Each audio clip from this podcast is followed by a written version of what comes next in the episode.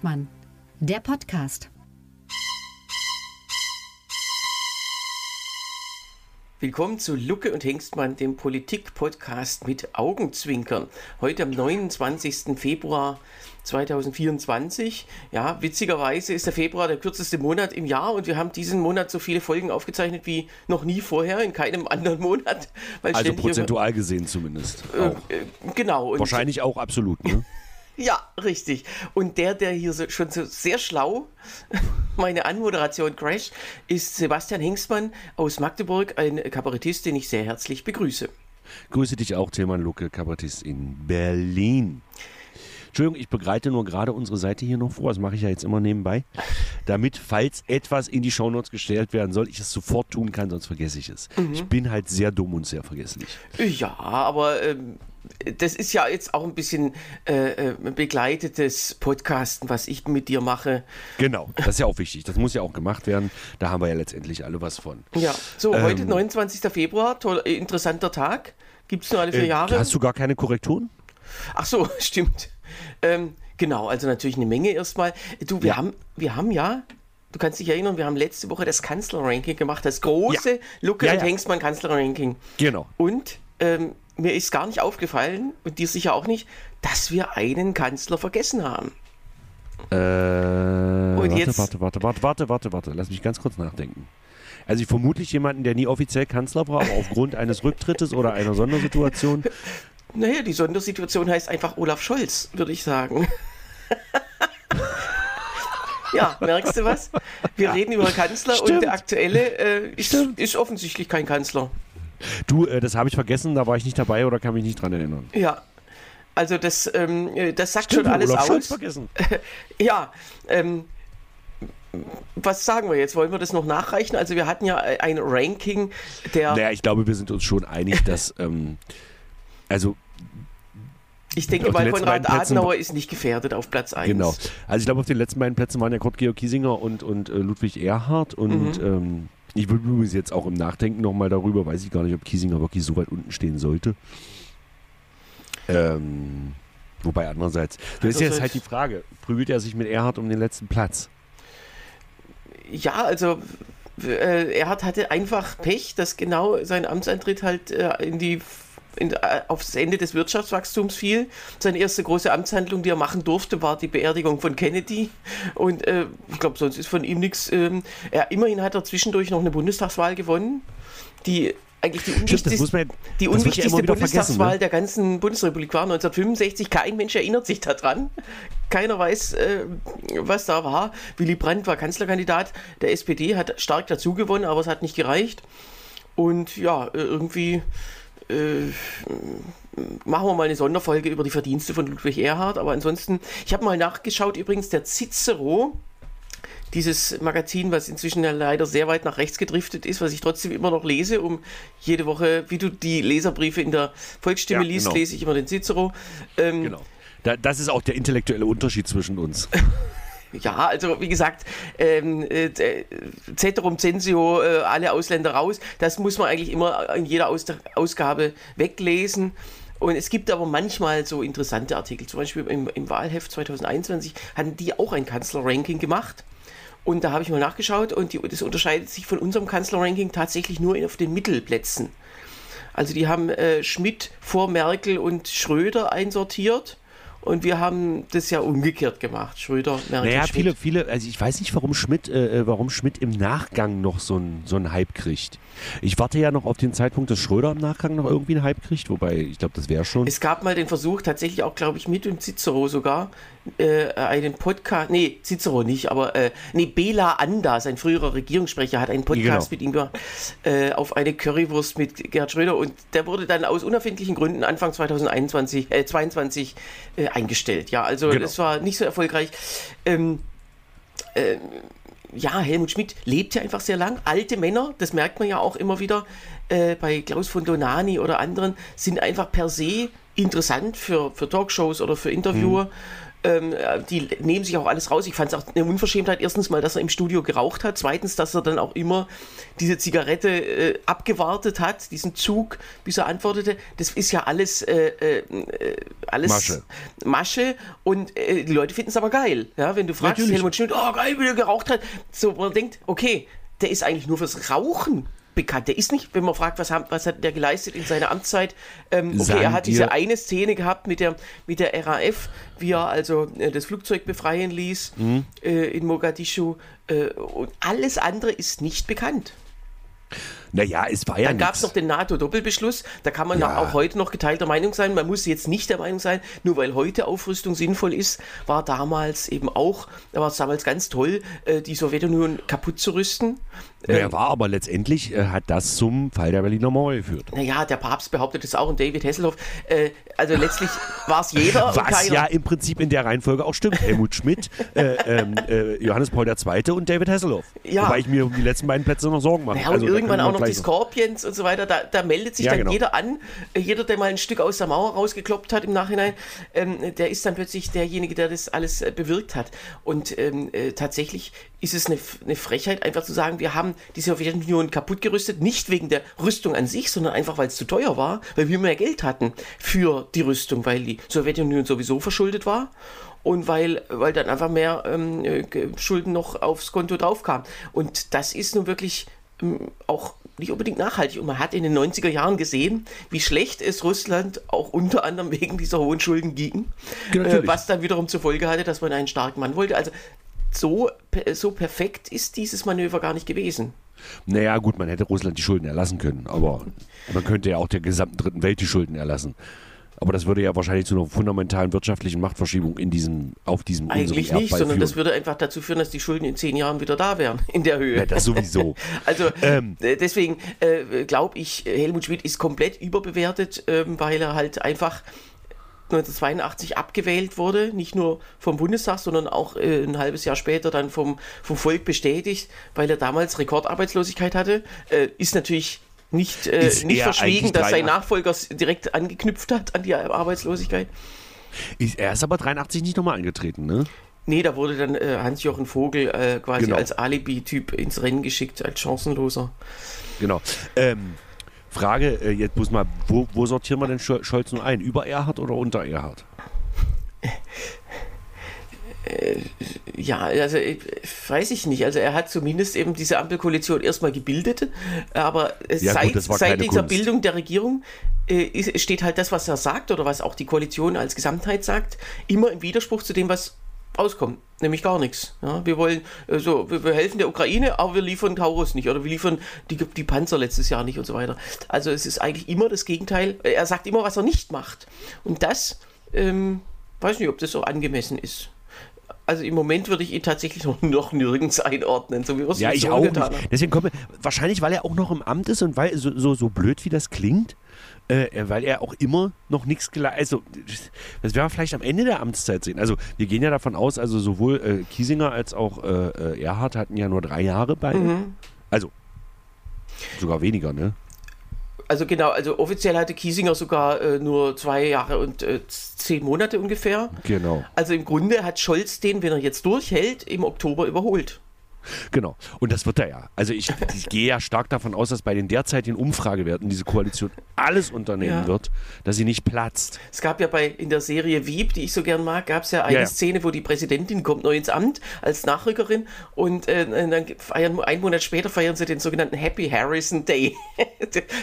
also ähm, das war sozusagen der 31. Tag im Amt, wo man den letzten in der Amtszeit äh, ähm, ähm, im Ranking quasi überholt äh, und so könnte ja ähm, Ach, das war der, der mit dem mit dem mit, mit, der der langen. Antrittsrede. genau der und lange äh, Olaf Scholz könnte ja einen Happy Kiesinger Day feiern. Und dann ein Happy Erhard Day Ja. und äh, gut. Aber es gab keinen einzigen Bundeskanzler, doch, ja, äh, Kiesinger, ne, der quasi keine Wahl, also der sozusagen äh, nur eine Legislatur quasi, also gut, Kiesinger oder, hatte oder halt komplette. sozusagen äh, äh, äh, ähm, also keine Wahl gewonnen hat im Amt. Ja, das ist richtig. Das war letztendlich Kiesinger, ne? Ja, Stimmt, Schröder hat äh, wenigstens einmal im Amt gewonnen. Brandt auch, ne? Ja, Ja. logischerweise, 73. 72. Ähm, Ja. Schmidt ja sogar dreimal, zweimal? Dreimal, zweimal. Ähm, Schmidt hatte zwei Wahlen, genau. genau. Genau, alle hatten Beim zweiten Wahl- Mal wurde ihm ja quasi Franz Josef Strauß vor die Füße gelegt. Er hätte die Wahl Ja. auch verlieren können, wenn zum Beispiel Kohl angetreten wäre, aber ähm, das ist dann nicht so Kohl passiert. ist aber vorher angetreten, ne? Und, Ja, äh, und- deswegen und wollten dadurch- sie es nicht nochmal machen. Dadurch war das so, aber äh, die Regierung war schon ähm, natürlich ähm, äh, ja, angezählt, wenn man dann, äh, die waren ja über zehn Jahre im Amt, aber äh, gegen Strauß hat er es dann doch nochmal gewonnen. Also das ist schon so, ähm, dass auch, äh, was einem Hoffnung gibt, zum Beispiel jetzt auf den Herbst in den USA, dass man merkt, also wenn so einer antritt, wobei ich Strauß nicht mit Donald Trump vergleichen will, also Nee, Strauß hatte Charisma und äh, eine gewisse Bauernschleue. Ja. Mhm. Trump ist ja wirklich nur doof. Ähm, egal. Wir, äh, so, äh, wir schweifen ab, das war eigentlich ja nur eine Korrektur. also Scholz auf jeden Fall, wir wissen es nicht hundertprozentig, entweder Platz 8 oder Platz 9. Genau, und ich hatte ähm, vergessen, wie der Autor dieses äh, sehr guten, aus meiner Sicht sehr guten Buches, äh, die Biografie von Willy Brandt, ist äh, Peter Merseburger. achso, ich dachte Heribert Spahn oder wie der hieß, der Kohl-Biograf. Das war ja bei Kohl, aber Brandt, äh, also das äh, ist sehr zu empfehlen zu lesen. Dann zweitens hatte ich gesagt, äh, Cleveland, Cleveland war der 22. und 24. Präsident der USA. Das stimmt nicht, also der war der 23. und 25. Präsident. äh, wir haben einen Shitstorm deswegen gekriegt, ne? Genau. Und tatsächlich, das Cannabis-Gesetz, da hattest du recht, das tritt am 1. April in Kraft. Ähm, äh, äh, da war ich noch auf anderem Stand, weil es nämlich tatsächlich in der, erst in der Schlussausschussfassung, also in den ein, zwei Tage vor der Abstimmung, ähm, so im äh, Gesetzentwurf geändert wurde. Ansonsten, äh, vorher hieß es am Tag nach der, ähm, äh, nach der Veröffentlichung im Bundesgesetzblatt, das ist ja eigentlich das Übliche, aber äh, man will irgendwie da schon die, die, das Datum vorher festlegen. Äh, allerdings tritt es ja nicht komplett in Kraft, sondern die, die Social Clubs, die dürfen am 1. April gegründet werden, aber ähm, die, die haben ja dann noch nichts. Also die sind ja einfach noch nicht, äh, also äh, da wird es noch so eine, so eine Graugrenze geben, wo die Justiz wahrscheinlich einfach gezwungen ist, alle Augen zuzudrücken, weil es offiziell einfach mh, noch nicht alles Also es zusammen kann in nicht sein, dass diese Social Clubs am 1. April schon Cannabis zur Verfügung haben. Das geht biologisch nicht. Genau. Und- Aber sie haben natürlich schon vorgebaut sozusagen. Sehr gut, Sebastian. Und äh, äh, damit äh, bin ich jetzt fertig mit den Korrekturen. Okay, dann habe ich mal eine Frage an dich. Du bist doch im Prinzip in der Nähe der französischen Grenze aufgewachsen. Das kann man doch so ganz grob sagen. Ne? Ja, also, ja. Erklär mir doch mal bitte die militärische Haltung der Franzosen, weil unser geliebter französischer Präsident En Marche, äh, Emmanuel Macron, äh, brachte ja ins Spiel, eventuell westliche Truppen auf den Boden der Ukraine ähm, zu stellen. Mein erster Gedanke war, haben sie den ausgetauscht oder äh, hat er zu viel Drogen genommen? Oder also das würde ja quasi bedeuten, NATO-Truppen auf dem Boden der Ukraine. Also, also selbst wenn Putin äh, nicht, also selbst wenn, also der hätte, der müsste ja die Atombombe schmeißen. Nee, Das geht ja gar nicht anders. Nee, auf gar keinen Fall. Die Eskalation äh, zu einer Atombombe ist ja immer eine eigene Entscheidung. Egal was ansonsten ist. Ja, auch ein aber konventioneller Krieg mit, den, mit Russland müsste auf keinen Fall die Atombombe, also müsste sie nicht zwingend auslösen. Umgekehrt müsste auch ein russischer Angriff auf, auf das NATO-Gebiet auch keinen westlichen Atomangriff auslösen. Also das ist alles noch eine, eine Stufe drüber.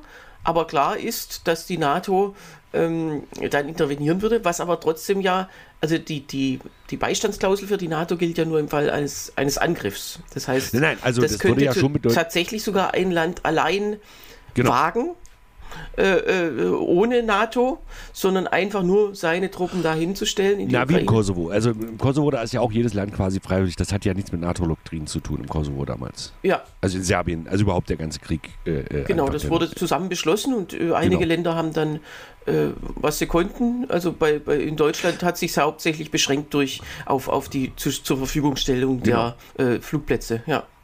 Und wie Volker Pispers sagt, den Moralorgasmus von Rudolf Scharping. Ähm, warum hat Macron das gesagt? Also der will ja da nicht wirklich Truppen reinstellen. Oder ist der so Das war ja eine seltsame Situation. Da war ja ähm, letzte Woche so eine, mh, äh, so eine äh, Konferenz von mehreren Staatschefs, also auch also nicht offiziell so ein Gremium, sondern einfach so ein Treffen von Staatschefs in Paris zur Unterstützung der Ukraine. Und das war quasi beendet, kurz vor Ende, kurz vor Mitternacht, äh, haute er dann nochmal diesen Klopper raus. Ähm, waren vielleicht schon manche schon gar nicht mehr da, wer weiß.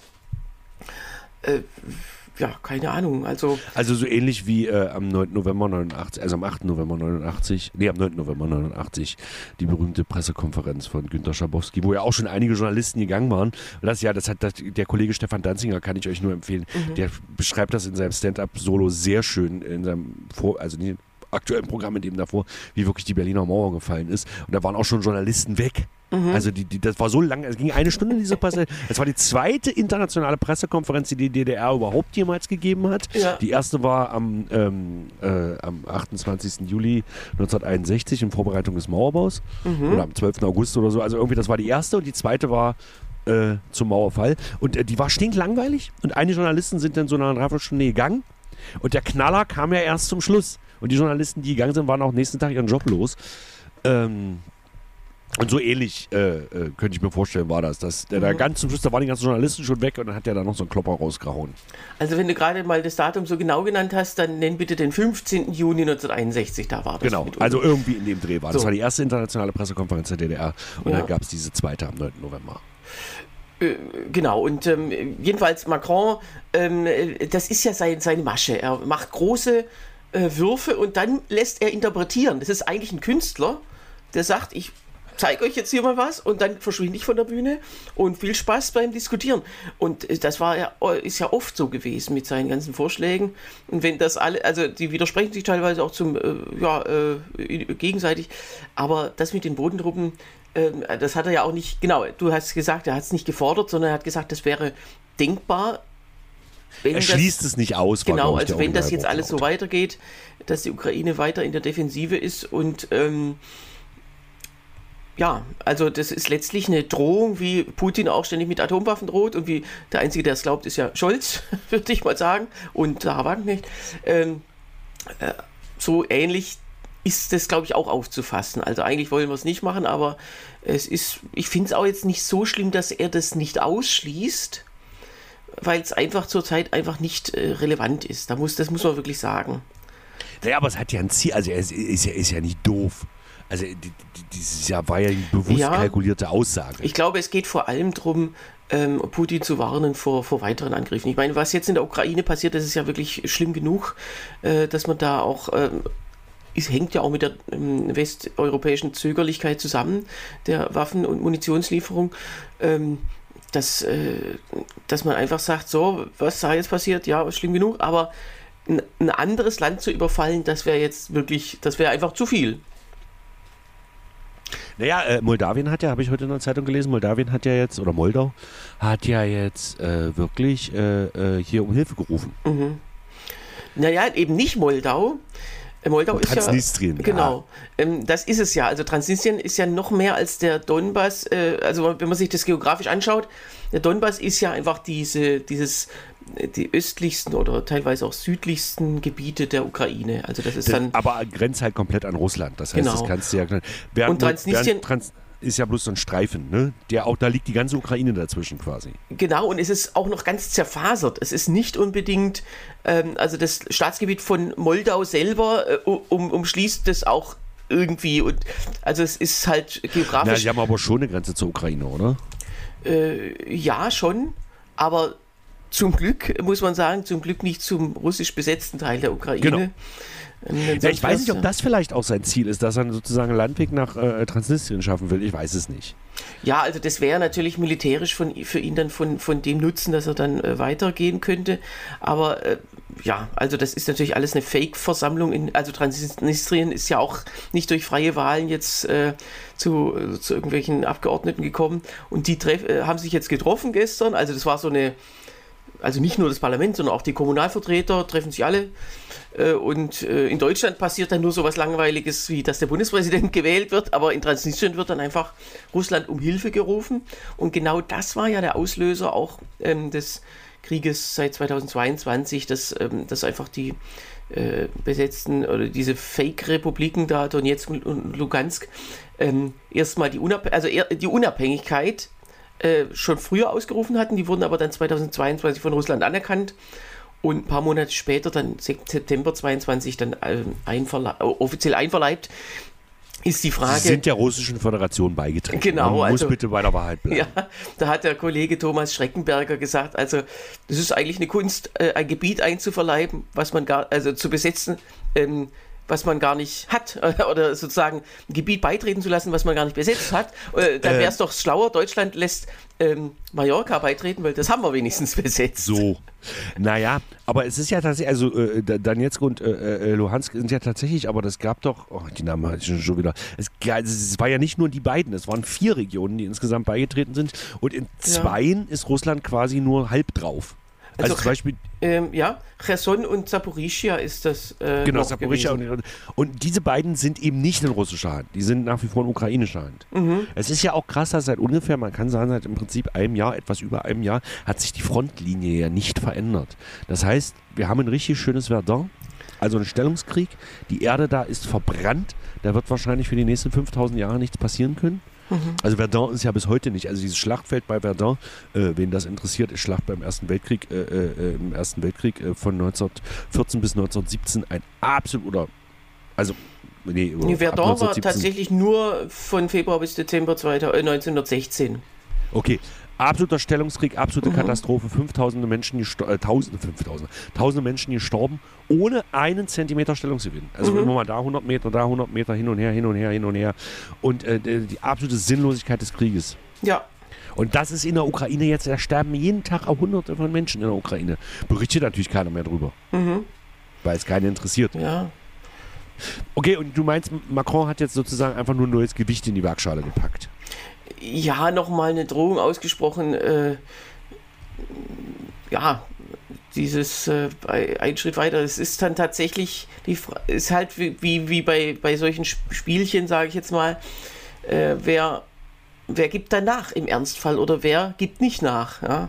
Also wenn Putin noch weiter geht, wird es ja vielleicht doch trotzdem keine Bodentruppen geben. Und oder wer, wer stellt die zur Verfügung? Also das ist ja auch, wie wir gesagt haben, das ist ja keine NATO-Verpflichtung, sondern da kann jedes Land selber das machen. Und äh, ich kenne ein Land, das es auf keinen Fall tun wird. Egal was passiert, dass Deutschland immer sagt, ja, wir wollen rausgehalten werden und so weiter. Genau. Also das geht uns alles nichts an, laut äh, Scholz. Oder soll uns nichts angehen. Und Na, es äh, ist auch dann- schwierig. ist auch schwierig, denn ähm, man, man macht ja das, man, man setzt sich ja ins Risiko eines russischen Angriffs, nur dann, dann wäre ja die Beistandsklausel wieder ähm, Das erfüllt. ist dann was anderes. Dann, dann, dann können sie ja nicht anders. Aber solange sie anders können, werden sie dagegen entscheiden. Weil machen wir uns nichts vor. Es gibt Deutsche, die sagen, ja, okay, wir müssen. Aber ich glaube, dass tatsächlich die große Mehrheit der Deutschen bei einer Militäraktion tatsächlich würde das Parteien wie BSW und AfD und Linkspartei und äh, extremst in die Karten spielen. Naja, sowas geht da immer in, äh, im Verlauf von äh, wenigen Tagen. Äh, da kann man jetzt keine Volksabstimmung oder keine, da kann man jetzt nicht Infratest DIMAP abwarten und äh, also Scholz könnte ja, es du schon. verstehst, was ich meine. Scholz könnte es schon, ähm, aber ähm, das ist ja oft so, dass das Volk äh, nicht immer, also gerade mit, mit disruptiven Änderungen, ähm, auch mit allen Reformen oder so, ist es erstmal nicht einverstanden. Wenn sie dann aber in Kraft sind, dann ist es plötzlich in Ordnung. Und äh, bei so einem Krieg, das haben, haben wir ja zum Glück jetzt seit, seit 80 Jahren nicht erlebt, ähm, da, da kommt es dann wirklich auch in den ersten Wochen nicht auf die öffentliche Meinung an, weil weil man einfach mit anderen Dingen beschäftigt ist. Äh, Aber das will man sich eigentlich auch nicht Ja. vorstellen. Also es ist sagen, also eigentlich die Drohung, die Drohung von Macron ist eigentlich dazu da, um genau das zu verhindern, was er, womit er gedroht hat. Und man, man muss hoffen, dass, dass Putin ihn ernster nimmt als Scholz.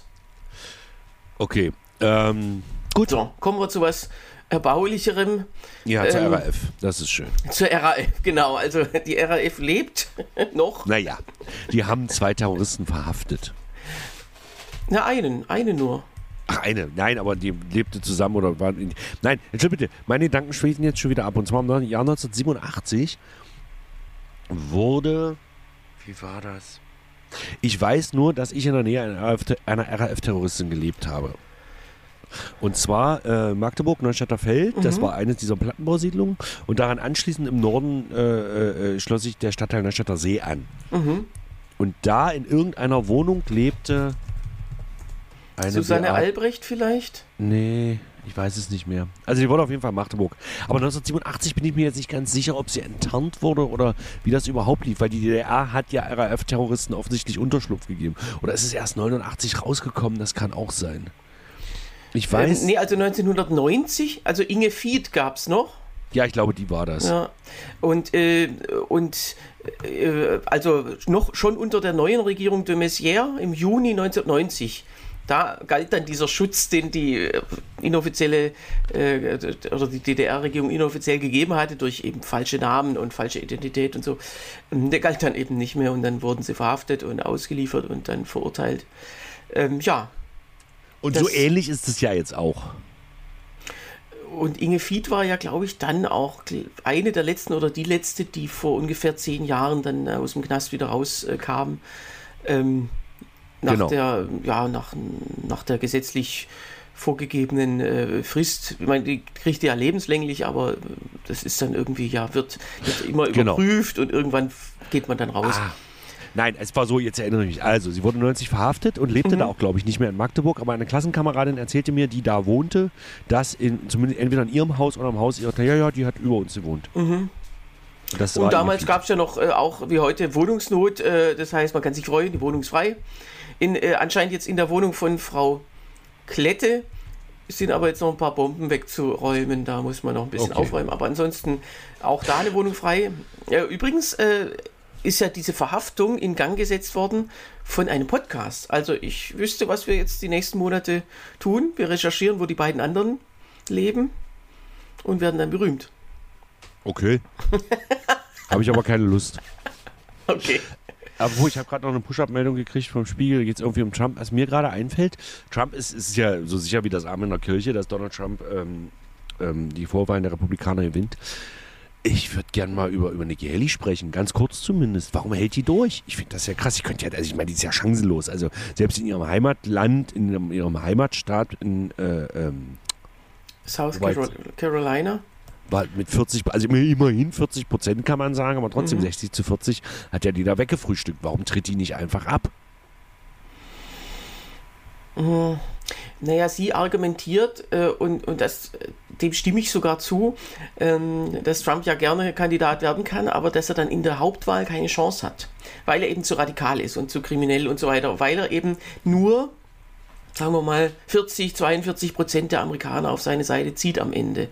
Und da hat sie natürlich die Hoffnung, dass, ähm, dass es die Republikanische Partei versteht. Sie versteht allerdings jetzt selber nicht, dass die Republikaner einfach irre sind und überhaupt äh, keiner Logik mehr zugänglich sind. Wenn ich jetzt der Stratege der Republikaner wäre, würde ich versuchen, äh, sie da reinzutauschen quasi. Äh, aber das ist nicht so einfach möglich, weil die und Delegierten werden gewählt, dann kommt der Parteitag, da, da, stimmen die Delegierten, die ja oft auch quasi ähm, committed sind auf den Kandidaten. Die können also ähnlich wie die Wahlmänner? Es sei denn, der Kandidat äh, ist dann, steht dann nicht mehr zur Wahl, dann dürfen sie sich neu entscheiden. Oder es gab ja vor, vor 100 Jahren gab es ja schon so Parteitage, ähm, äh, die auch Tage oder Wochen dauerten mit 90 Wahlgängen, wo dann auch wirklich geschachert und ge ge gehandelt wurde. Das ist ja schon ewig nicht mehr der Fall. Einfach mhm. weil es die Vorwahlen hier gab. Früher waren die Delegierten einfach nur, ähm, also auch nicht durch landesstaatsweite äh, Vorwahlen gekürt, sondern mehr oder weniger aus Hinterzimmern und die haben ihre Hinterzimmer dann einfach verlegt auf diesen großen Parteitag und groß geschachert. Ja. Naja, ich glaube, also ich habe jetzt im Spiegel habe ich jetzt gelesen, dass es zwei Möglichkeiten gibt. Punkt eins, sie will sich, also sie will sich bekannt halten und sie will als die große Trump-Herausforderin gelten, mhm. weil wenn alles so bleibt, wie es ist, wird Trump ja, wenn er überhaupt nochmal gewählt werden sollte, das ja passieren kann, mhm. ist er ja definitiv, und ich weiß nicht, ob er es schafft, bis dahin die Verfassung zu ändern, ähm, tritt er ja definitiv kein drittes Mal an. Mhm. Und sie will sich quasi, oder wenn Trump die Wahl verliert, also sie will sich auf jeden Fall für die nächste Präsidentschaftswahl extrem in Stellung bringen. Mhm. Und das gelingt ja auch ganz gut. Oder, was ja gar nicht so unwahrscheinlich ist, entweder aus gesundheitlichen Gründen oder aus juristischen Gründen fällt Trump aus vor der Wahl. Und dann ist sie ja automatisch gesetzt. Naja, auch nicht automatisch, sondern dann, aber dann würde der Parteitag schon sehen, aha, wer hat die zweitmeisten Stimmen und da sie nun die einzige ist, die noch da ist, hat sie natürlich die zweitmeisten und dann äh, könnte, ist es sehr wahrscheinlich, dass sie dann aufgestellt würde. Also tatsächlich, das ist wie so eine Wette und sie hat anscheinend genug Sponsoren, die das genauso sehen wie sie. Es gibt äh, weil darum ganz viele Wirtschaftsleute, ja die ja. Trump verhindern wollen quasi. Ja, und darum geht es ja immer. Ist genug Geld da, ja oder nein? Und äh, in ihrem Fall ist noch genug da. Sie könnte natürlich jetzt trotzdem sagen, okay, ich habe für den Moment verloren, ich trete jetzt nicht mehr an, aber also wahrscheinlich wird sie das auch in ein, zwei Wochen auch machen. Also viele sagen bis zum Super Tuesday. Ja. Äh, Genau, der Also ist ja nächste Woche am, am Dienstag schon genau. und äh, dann, dann sind ja die meisten Staaten auch äh, beendet. Dann ist nur noch bis, bis Juni kleckert dann noch so Puerto Rico oder so nach. Das interessiert jetzt keinen. Ähm, deswegen, ja, ist spannend. Also das ist im Grunde schon spannend. Es gibt ja alle Möglichkeiten. Und am Ende tritt immer nur noch immer äh, naturgemäß immer nur eine Möglichkeit ein. Und ähm, Genau. ähm, aber es ist schon interessant, sich über alles andere auch Gedanken zu Aber machen. äh, äh, nehmen wir jetzt mal an, ähm, wann ist der Parteitag der Republikaner? Äh, der ist, glaube ich, im äh, August, September. Okay, also nehmen wir an, bis zum Parteitag der Republikaner passiert jetzt irgendwas mit Trump. Er kommt in den Knast oder sonst irgendwas, wobei er ja theoretisch, soweit ich weiß, sogar aus dem Knast noch antreten dürfte. Also, Also äh, 15. August beginnt der Parteitag. Äh, okay, Habe ich nochmal aber nachgeschaut. also ich glaube, nur weil er im Knast sitzt, ist er nicht automatisch von der Präsidentschaft ausgeschlossen. Ne? Genau, das ist, ähm, dadurch, dass es noch nie vorgekommen ist, musste man sich da nie Gedanken machen, aber es, äh, die herrschende Meinung ist, dass man auch als Verurteilter kandidieren darf. Das ist äh, anders als zum Beispiel ähm, bei uns. Äh, da kommt es dann auf, die, auf das Strafmaß an oder so, eine einfache Geldstrafe reicht da nicht aus. Ähm, was er tatsächlich nicht dürfte in Florida zum Beispiel ist äh, wählen, und zwar lebenslang. Wer einmal im Knast sitzt, darf in Florida lebenslang nicht mehr an Wahlen teilnehmen. Aber passiv Egal darf man- warum. Egal warum. Äh, In anderen Staaten ist es weniger streng oder da darf man dann für eine Jury treten, die dann befindet, ob man das Wahlrecht verdient hat. Guess what? Äh, es ist natürlich, die ist natürlich dann entsprechend zusammengesetzt äh, aus sehr vielen weißen Republikanern. Also wenn man da als Schwarzer sein Wahlrecht wieder haben will, ist das wahrscheinlich auch nicht so leicht. Ähm, äh, ja, wie gesagt, also äh, diese juristischen Kniffe, da sind sie ja jetzt noch dran. Es geht ja jetzt um den Ausschluss der Vorwahl in Maine und in ähm, Colorado, wo er noch offiziell noch nicht teilnehmen darf, aber der Supreme Court beschäftigt sich damit und ähm, wird sicherlich auch vor den entsprechenden Wahlen dann auch das alles zurücknehmen, weil die ja auf seiner Linie sind. Genau. Äh, das ist natürlich auch rein vom, von der Systematik absurd, dass die Bundesstaaten so viel Macht über die, äh, die Präsidentschaftswahl haben. Die einen legen die so aus, die anderen so. Und ähm, äh, bei Vorwahlen, also es ist ja nicht sinnvoll, dass ein Kandidat nur in einem Staat von der Vorwahl ausgeschlossen wird oder in zweien. Aber so ist es halt, die Staaten machen das. Das wäre wie wenn in Deutschland ähm, Gut, in Deutschland ist es ja tatsächlich auch so, da kann man als Landesliste, also der SSW in Schleswig-Holstein, der tritt ja in keinem anderen Bundesland an. Und ähm, trotzdem äh, reicht ihm das für diesen einen Sitz. In seinem Fall ist es ja ohne 5%-Hürde. Äh, aber es ist trotzdem, könnte man auch sagen, es ist eigentlich nicht systematisch. Eigentlich müsste man sagen, wer irgendwo die Chance hat, Stimmen zu kriegen, sollte sie auch kriegen. Im ganzen Bund, äh, in, in, in ganz Deutschland. Aber Ja, gut, so ist es halt nicht. Ja. Ja. Wie gesagt, unser, aber ich will ja auch unser Wahlsystem jetzt überhaupt nicht mit dem in, in, in, in, in Amerika vergleichen. Also das sind ja wirklich, also zumindest im, im, im demokratischen Spektrum gesehen sind das zwei komplett verschiedene Paar Schuhe. Mhm. Das Wahlsystem der USA geht ja immer noch davon aus, dass es kein Internet und keine, keine, keine Fernverkehrsverbindungen gibt. Deswegen Deswegen ist ja Dienstag Wahlmänner. der Wahltag, äh, dass die, genau, Wahlmänner, aber ähm, im, innerhalb des Bundesstaates war die Anreise zu irgendeinem Wahllokal ja auch immer sehr beschwerlich. Das heißt, man hat den Anreisetag Montag und den Abreisetag Mittwoch eingeplant zum Wahllokal. Sonntag ist ja heilig, da darf man nicht unterwegs sein. Deswegen, also, das hat, äh, äh, und ähm, äh, ja, deswegen ist der Dienstag schon immer der Wahltag gewesen. Und das ist ja das Problem in der Demokratie. Wenn einmal so eine Dinge feststehen, kriegst du sie halt nur sehr schwer geändert. Ja, die USA sind natürlich ein Paradebeispiel für eine starre Verfassung, äh, die, ähm, äh, die dysfunktional geworden ist, aber klar, die wird es auch in 100 Jahren noch in dieser Fassung geben und äh, wird immer Und darum noch ist natürlich die Frage zum Beispiel, wenn Donald Trump jetzt zum Beispiel gewählt werden sollte, ich halte es für immer unwahrscheinlicher, aber die Chance besteht nach wie vor.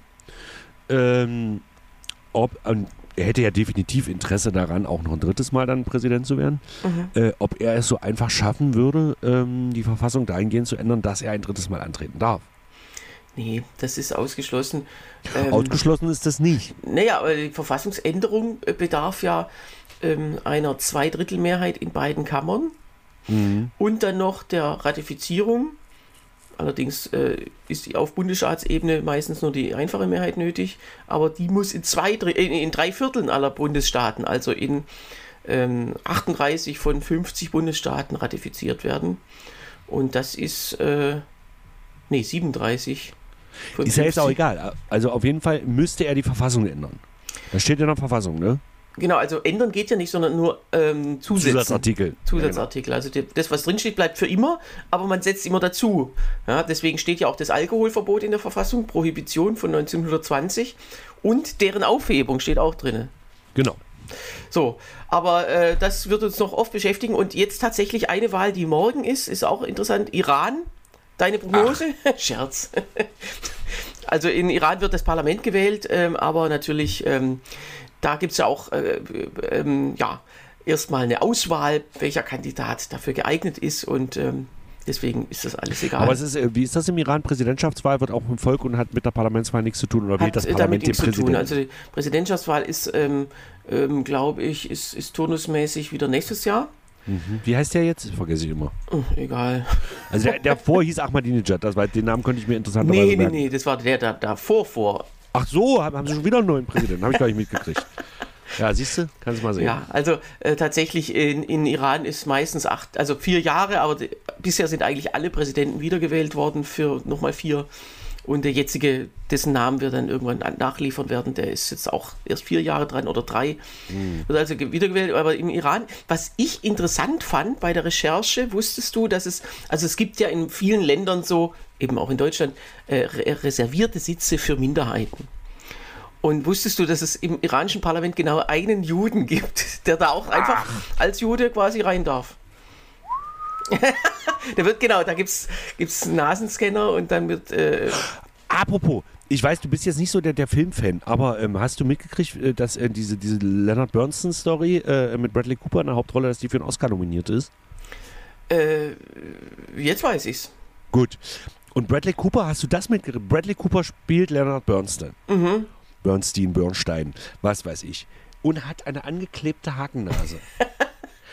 Echt, hättest also jetzt mal ganz ehrlich, wir sind im Jahr 2024 oder der Film wurde 2023 Ja. gedreht. Warum? Na, ich weiß ja nicht. Also, äh, wenn Bernstein persönlich so aussah, dann ist es natürlich ja. die Aufgabe der Maske, äh, ähm, äh, dafür zu sorgen, dass man dann die, dem besonders nahe kommt. Na, ich sehe den gerade, also der ist jetzt, das ist eher so Kartoffel, das ist ja jetzt nicht so ein Haken, aber die ist schon sehr preisgekrönt, muss ich sagen. Ja, aber es ist so, also auch der ganze Film spielt ja damit, wie jüdisch er war. Also nicht nur, es geht auch um Beziehungen, dass er eigentlich schwul war und so. Ähm, aber, also weiß ich nicht. Also, wenn ich einen Juden spiele, wäre, glaube ich, das Letzte, was ich an meiner Maske. Also, dann hätte er sich auch noch so Tora-Löckchen ankleben können. Wie heißen denn die hier? Ähm, sowas. Und nicht noch einen Hut und immer Ei, Wei geschrien sagen können. Also, ich weiß es nicht. Ja, wie gesagt, das, äh, also ich finde, die Maske muss schon gucken, dass es möglichst gut und das können, das ist ja in, in vielen Filmen tatsächlich sehr gut gemacht. Ja, ja, stimmt schon, aber äh, also zum Beispiel sieht ja ähm, die dunkelste Stunde, da spielt ja ähm, oh, habe ich jetzt bescheuert? Winston Churchill wird gespielt von Weiß ich nicht. Von einem, der ihm sehr ähnlich gemacht wurde. Nee, eigentlich nicht. Ihn Ach so. Habe ich jetzt bescheuert? Wie heißt der? Einer der besten Schauspieler der Welt, also zumindest äh, äh, Gary Oldman. So, danke. Mann. Manchmal, manchmal steht auch so ein Schlauch. Da fallen mir auch die Namen von Pornodarstellerinnen nicht ein, weil ich mich aufregen könnte. Ähm, Gary Oldman sieht eigentlich überhaupt nicht aus wie Winston Churchill, aber die Maske hat es wirklich, wirklich geschafft, ihn sehr nah daran zu schminken. Aber wie gesagt, das ist ja schon, also ich sag mal gerade diese Hakennase äh, bei Juden, das ist ja schon ein extremes und ich möchte sagen, es ist nicht antisemitisch, aber es ist, wenn du es einsetzt, setzt du es ja schon diskriminierend ein. Ja, also wo, wo, wo das halt herkommt, das ist ja auch eins, äh, also bei antisemitischen Klischees, da stimmt ja nie was oder so, so gut wie nie. Ähm, aber es wird trotzdem weitergetragen. Und ähm, ich finde aber tatsächlich in dem Zusammenhang hätte mich mehr schockiert, wenn jetzt irgendeiner gesagt hätte, oh, der ist ja gar kein Jude, da müssen wir jetzt einen jüdischen äh, Schauspieler finden, der den spielt. Ähm, das Äh, wäre für mich Diskussion- schwieriger, weil Ja, ja, das gibt es ja in, in, in allen anderen Minderheiten gibt es das ja. Nur, da muss man wirklich ehrlicherweise sagen, die Juden sind anscheinend nicht so durchgeknallt, weil, sie das, weil ihnen das einfach scheißegal ist. Sonst gäbe es irgendeinen, der sagt, nee, das geht aber nicht. Also da muss man wirklich Äh, mehr. Moment, äh, Moment, Moment, Moment. Da muss ich aber mal ganz kurz einschreiten. Die sich darüber aufregen, sind selten die Betroffenen. Es regen sich meistens andere darüber auf. Das auch wiederum. Aber bei Also Juden, zum Beispiel, äh, dass, äh, dass Schwule nur von Schwulen gespielt werden, Ja. das haben keine Schwulen losgetreten. Sondern das war irgendeine so Pseudo-Woke. Äh, Genau. Und ich habe nichts gegen Woke. Also um Gottes Willen. Ich bin nicht anti-Woke. Bin ich überhaupt nicht. Es gibt sehr viel vernünftige Gründe, Woke zu sein. Aber es gab, gab zum Beispiel die Diskussion, ich muss jetzt noch mal kurz gucken, ob ich den Film finde. Aber wahrscheinlich jetzt so schnell. Doch, Eddie Redmayne, genau. Stephen Hawking wurde von Eddie Redmayne gespielt. Eddie Redmayne, ein sensationeller britischer Schauspieler. Äh, Leider am bekanntesten sind diese fantastischen Tierwesen-Filme, diese Harry Potter Spin-Offs. Ach komm, fickt euch. Also die Filme sind echt egal. So, aber der ist wirklich, wirklich ein fantastischer Schauspieler. Und der spielte Stephen Hawking. Und da haben sich auch Leute drüber aufgeregt, wieso äh, M, M, äh, MS oder ALS, ich vergesse, äh, eins von beiden hatte der ja und konnte ganz zum Schluss. ALS. ALS, so. Wieso Stephen Hawking nicht von einem ALS-Schauspieler gespielt wurde. Und da hat Ricky Gervais hat da ein ganz interessantes Bit drüber gemacht, weil der Film geht ja über sein ganzes Leben. Und am Anfang konnte er ja, also ein Eddie Redmayne ist aber in der Lage, einen ALS-Kranken zu spielen. Aber ein ALS-Kranker wäre halt nicht in der Lage gewesen, einen Stephen Hawking zu spielen, als er noch kein ALS hatte. Ach so, so meinst du, ja klar. Ja, also das ist schon Okay. krass. Ja, also da, das darf man auch nicht ernst nehmen. Ich finde es tatsächlich absurd, diese, diese, äh, dass diese ganze äh, äh, durchgeknallte äh, Szene so wahr, äh, wahrgenommen wird. Und da kommen wir eigentlich jetzt schon wieder aufs nächste Thema, was auch äh, letzten Sonntag war. Ja, Moment. Moment, Moment. Darf ich da ganz kurz noch eine Zwischenfrage stellen? Ich weiß, wir sind schon weit über Zeit, aber ist mir Ja. jetzt scheißegal. Außerdem muss ich heute noch einen Podcast aufnehmen. Ist mir egal. Ähm, Bridgerton sagt dir logischerweise nichts. Ja, das ist eine Serie, die läuft auf Netflix, spielt Mhm. so während, während äh, also so im, sagen wir mal, Mitte, spätes 19. Jahrhundert. Und ähm, da geht es um unter anderem um Queen Charlotte. Also diese ganze Serie ist, die, die, die Leute sind nicht nach Aussehen besetzt. Also das spielt im, im britischen Hochadel, Ende des 19. Jahrhunderts und du hast schwarze, weiße, äh, asiatische, komplett durcheinander. Und es gibt aber auch historische Persönlichkeiten, wie zum Beispiel Queen Charlotte. Und Queen Charlotte wird von einer Schwarzen gespielt. Und sie war nachweislich nicht schwarz. Aber mir zum Beispiel ist das scheißegal, weil die Schauspielerin fantastisch ist. Die Serie ist so lala. Kann man gut weggucken. Ja. Ist im Prinzip eine Klamotten- Aber man und könnte jetzt ja sagen, in, wenn das in 50 Jahren gedreht würde, dann wäre es ja tatsächlich egal. Heute ist es nicht egal, sondern heute wird sie genau deswegen wird sie ja ausgewählt. Also da kann Das man jetzt auch ich. sagen, das ist dann auch wieder sowas wie Affirmative Action. Also wir nehmen jetzt extra die Schwarze. Na, sie ja. machen einen großen Fehler. In der zweiten Staffel wird es noch krasser. Das finde ich ein bisschen schade. Sie machen einen großen Fehler. Wenn sie sie kommentarlos besetzt hätten, Mhm. dann wäre, also, aber es kommt irgendwann so nach dem Motto raus, dass es spielt hier in einem Paralleluniversum. Und da habe ich auch so gedacht, nee, also es spielt für die Story überhaupt, es wird in irgendeinem Nebensatz erwähnt. Und Aber da da habe ich auch so merkst du gedacht, wieder- lass es doch weg. Aber da merkst du wieder diese Unlockerheit, äh, die, die, die, die für sich, also die denken, sie sind die wahren Menschen oder die tollen, die besseren Menschen und halten es dann aber nicht aus, dem Publikum selbst eine Meinung zu überlassen oder eine, eine Einschätzung. We- Wenn man es jetzt so machen würde, wie du es gemacht hättest, nämlich ohne Kommentar, dann ist ja das Risiko, dass im Publikum das einer vielleicht nicht versteht oder blöd fragt oder so, sondern äh, äh, und, und ähm, sozusagen die Ideologie von solchen Leuten gebietet es, den Leuten die Meinung quasi nicht nur zu servieren, sondern vorzuschreiben. Und äh, deswegen ist es für mich immer so schade, dass, dass diese Unlockerheit, das hatten wir ja vor ungefähr einem Jahr, als wir die, die Show von Böhmermann nur im zweiten, äh, das war so ähnlich. Da war eigentlich eine ganz gute Parodie und am Ende hauen sie nochmal ein Antifa oder antifaschistisches, pseudo-antifaschistisches, eigentlich sehr totalitäres Lied raus, Genau. damit auch der letzte Depp versteht, dass das jetzt hier gegen Nazis ist und dass alle anderen Nazis sind und so. Und äh, da muss man wirklich sagen, da schaden die erstens mal der Kunst und zweitens ihrem Anliegen, weil Aber, äh, dann, also- dann wird es halt so verkrampft. Also sehe ich das jetzt aber richtig, dass du auch jetzt überhaupt kein Problem damit hast, dass Queen Charlotte von der Schwarzen gespielt wird. Nö. Darum gut. Gar Gut, nicht. Also das, Meinung. Oh äh, Gott, wir sind mal wie einer ges- Meinung. Wie gesagt, also äh, Lockerheit beziehungsweise ähm, äh, mal was nicht kommentieren oder mal einfach, äh, einfach was machen Genau. Ähm, und sich was trauen. Das ist ja auch, also wahrscheinlich musste man das auch irgendwo durchfechten. Das ist auch nicht so einfach. Ähm, ähm, äh, aber äh, nicht drüber reden, wie toll man ist, ja, sage ich jetzt mal. Wenn man Genau. was Tolles gemacht hat, einfach die Fresse halten und dann werden schon andere merken. Weil Bridgerton, Bridgerton ist einfach, also in dieser ganzen Serie spielen extrem attraktive Menschen oder Menschen, die mit Absicht, also äh, diese Serie ist sehr oberflächlich. Aber was der Serie scheißegal ist, ob die schwarz-weiß, asiatisch oder sonst irgendwas ist. Sie sind halt alle sehr attraktiv. Ja. Und es spielen aber auch Weiße mit, zum Beispiel. Oder so. Oder, also das ist, das ist, ich habe das Gefühl, der Cast ist tatsächlich A nach schauspielerischer Leistung und B nach Attraktivität gegangen. Aber nicht nach Hautfärbung. Ja, okay. Naja, aber was ich noch ansprechen wollte, war halt dieser äh, bei der Berlinale, dieser, äh, das waren ja Antisemitismusfestspiele, sondergleichen, ähm, wo dann auf der Bühne bei der Preisverleihung äh, die, die Preisträger nichts Besseres zu tun haben. Denen geht es ja nicht um ihren Film selber, sondern denen geht es darum, diesen Hass zu säen. Die haben Pallitücher angehabt, irgendwelche Slogans sich auf die Kleidung genäht. Äh, und da war irgendwie äh, also so eine Vierergruppe, zwei mit Pall Pallituch, eine mit, mit so einem Ja, ja, Schild ich weiß. und der dritte war so eine Transe, wo man denkt, ja, ihr vier geht mal bitte auf den Marktplatz in Gaza-Stadt Genau. und stellt euch da so hin. Und dann, Ich möchte dann wird nämlich Stelle- euer Existenzrecht, wie man so schön sagt, auch aberkannt. Ja. So, ich möchte auch an dieser Stelle wieder den großartigen Ricky Gervais äh, äh, zitieren. Meiner Meinung nach der im Moment beste lebende Stand-Up-Comedian, den wir haben. Äh, Schöpfer äh, von The Office, was ja der Vorbild von The Office in Amerika war, was ja das Vorbild von Stromberg hier in Deutschland ist. So. Und Ricky Gervais hat äh, vier, fünf, sechs Jahre lang am Stück die Golden Globes moderiert. Und äh, hat immer sehr nette Sachen gesagt.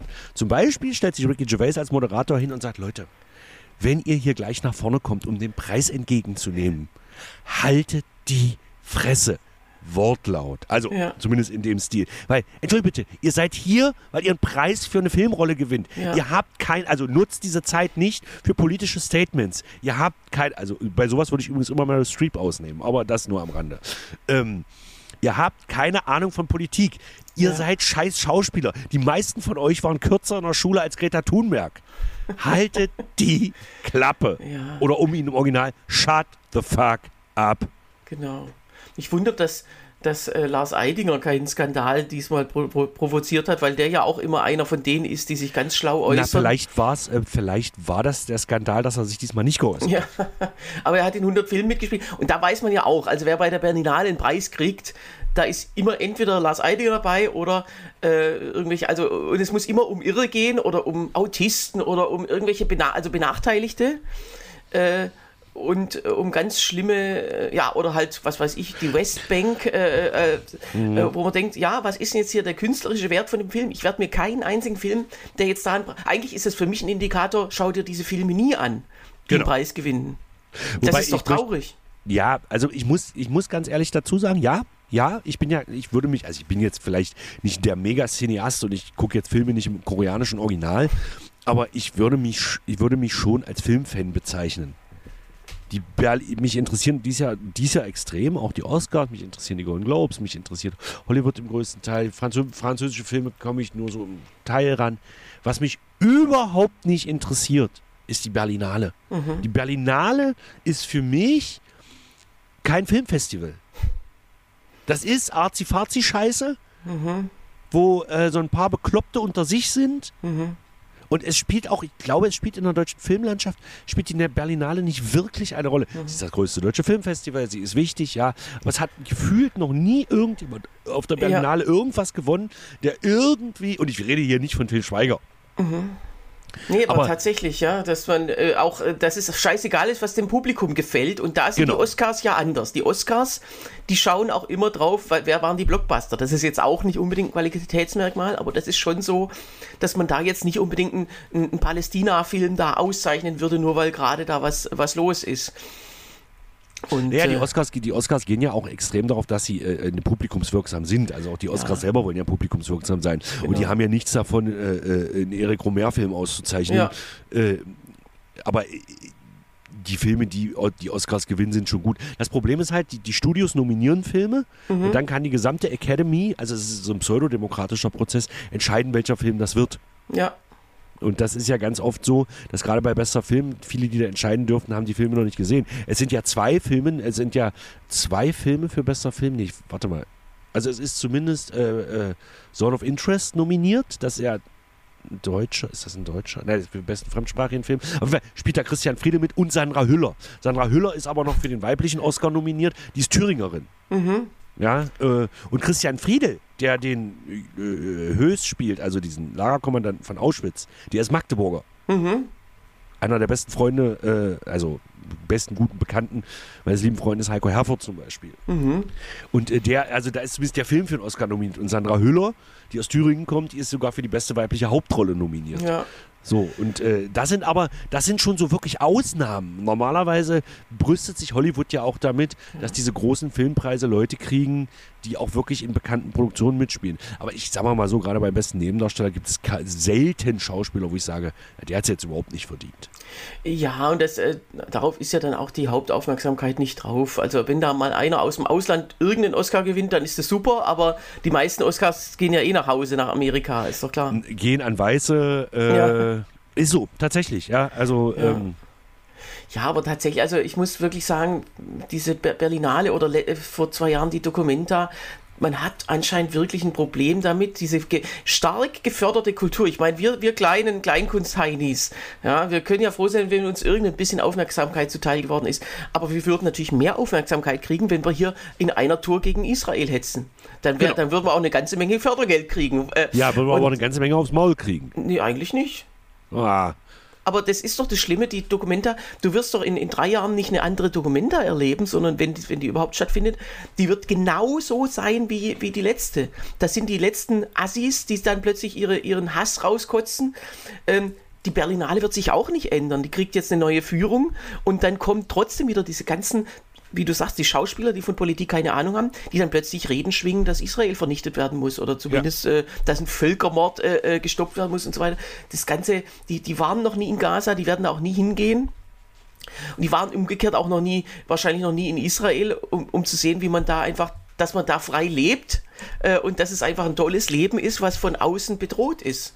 Und Genau. ähm, dieser, äh, dieser Kulturbetrieb hat wirklich ein Problem und ich weiß, ich weiß wirklich nicht, wie man, an- wie man, also ich meine, es ist ja nicht, wenn ich mich jetzt entscheiden würde zwischen äh, äh, zwischen dem Leben in Israel und dem Leben ohne Haus, ohne Obdach äh, im Tunnel in, in Gaza. Wie man sich da ernsthaft für Gaza oder für Palästina, für den Terror entscheiden kann.